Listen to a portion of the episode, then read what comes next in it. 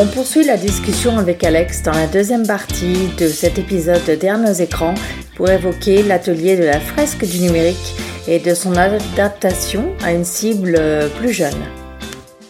Avant de terminer, je voulais juste te demander un, petit retour rapide et, honnête sur la fresque. Alors peut-être pas uniquement sur l'exercice de la fresque du numérique que tu as fait toi, mais plus euh, dans ce qu'on avait eu comme conversation après qui était de se dire, euh, comme cette fresque justement part du numérique et d'environnement, et elle pourrait être utile auprès de jeunes, plus jeunes que, toi et évidemment que les autres personnes qui étaient présentes, qui avaient en général euh, plus de 30 ans, si on essayait d'adapter comment est-ce que tu verrais une éventuelle? Alors peut-être que peut-être que tiens, je vais te demander d'essayer de restituer, si tu peux, en deux mots, en quoi mhm. consiste cet exercice de la fresque du numérique dans tes termes et ensuite d'essayer d'imaginer comment on pourrait faire une déclinaison sur un public euh, d'adolescents en fait de, mhm. cette, de cet exercice de la, de la fresque, du numérique? Moi, honnêtement, j'ai adoré ça.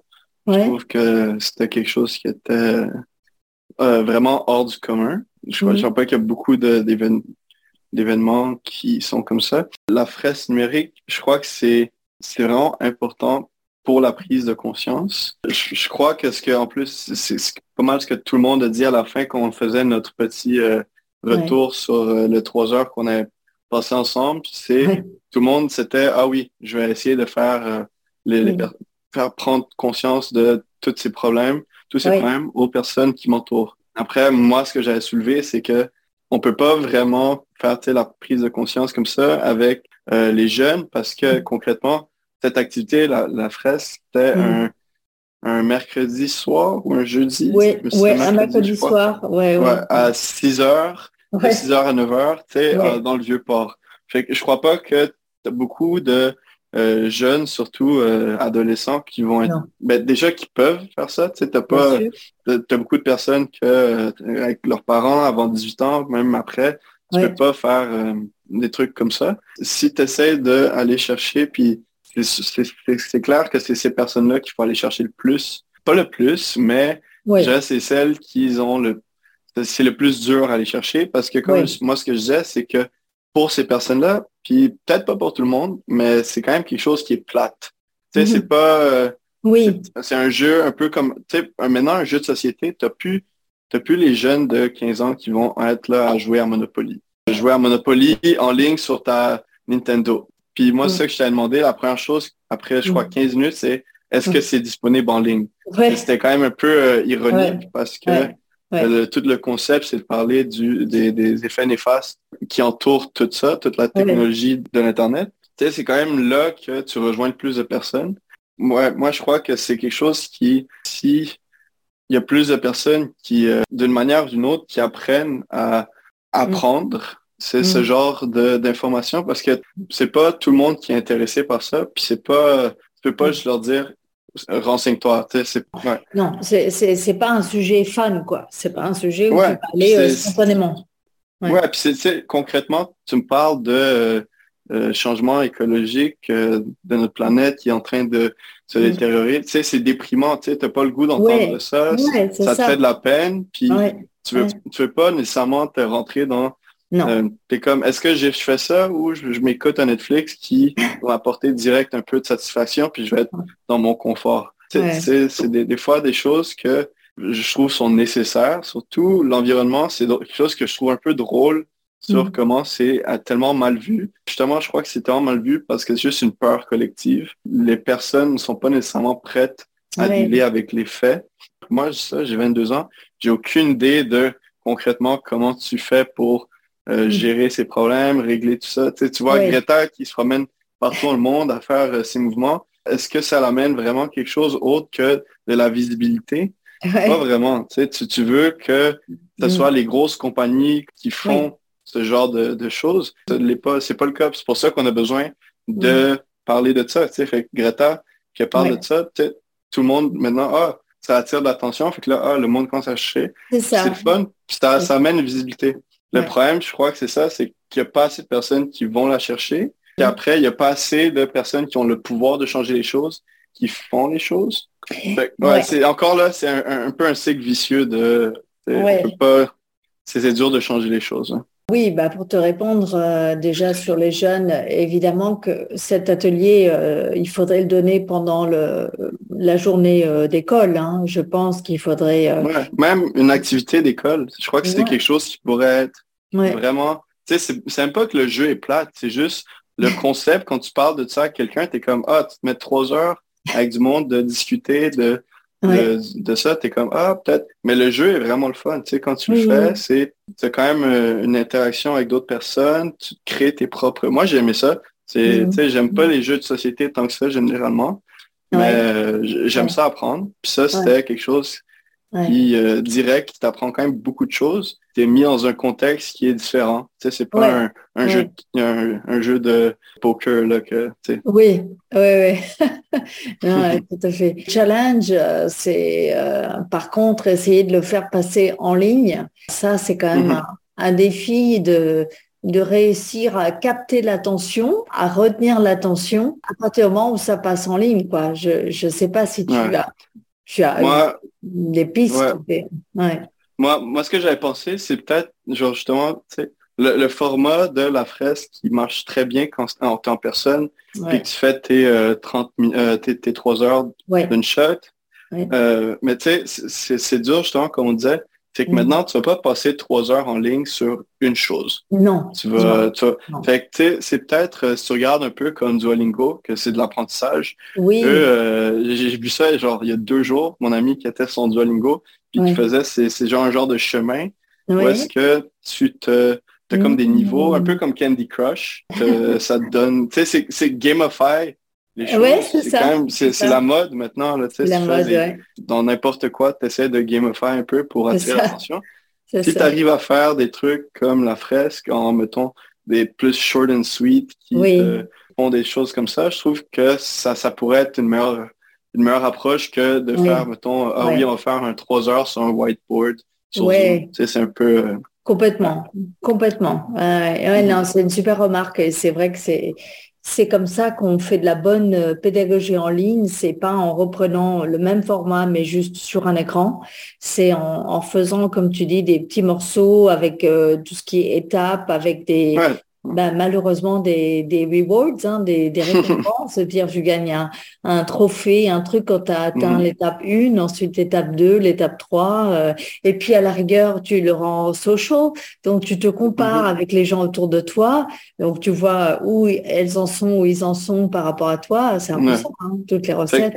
tu, vois encore un peu genre l'ironie qui entoure tout ça. Mais oui, oui. On, a, on, a comme, on est quand même des êtres qui sont social. Puis le moment que tu rentres sur Internet, c'est social fois 1000. Fait que t'as comme pas le choix de quand même euh, utiliser ce genre de choses parce que c'est ça qu'on aime.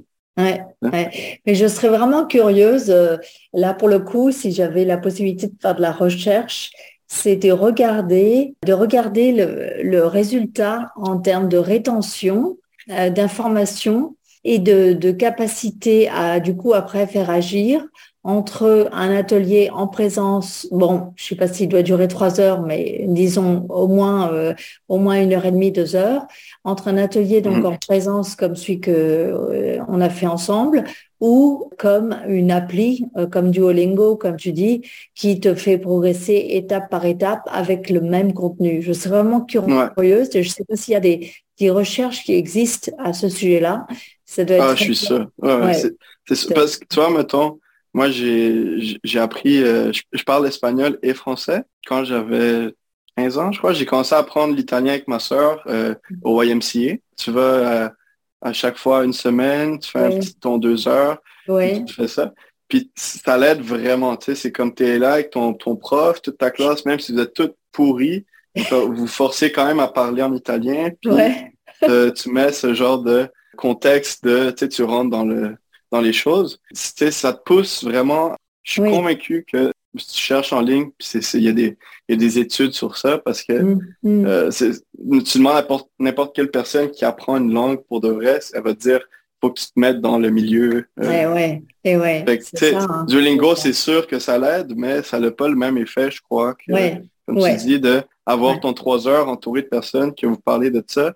Le, contact humain, c'est quand même ce qui est le plus fort. Le contact humain, et c'est surtout que tu es obligé, une, euh, en supposant que tu, euh, déjà, tu t'es déplacé quelque part, donc tu peux pas repartir tout de suite, enfin, tu es là, donc tu es obligé de rester, tu peux pas, voilà, physiquement, alors que sur une appli, tu peux l'éteindre et surtout être interrompu par n'importe quel autre flux à tout moment. Donc, à ce moment-là, il faudrait imaginer vraiment que quand euh, les, les jeunes font cette activité, il y a un genre de freeze sur toutes les autres disruptions possibles et ça, c'est un truc, je ne sais pas d'ailleurs si ça existe sur le téléphone. Tiens, est-ce que tu sais ça?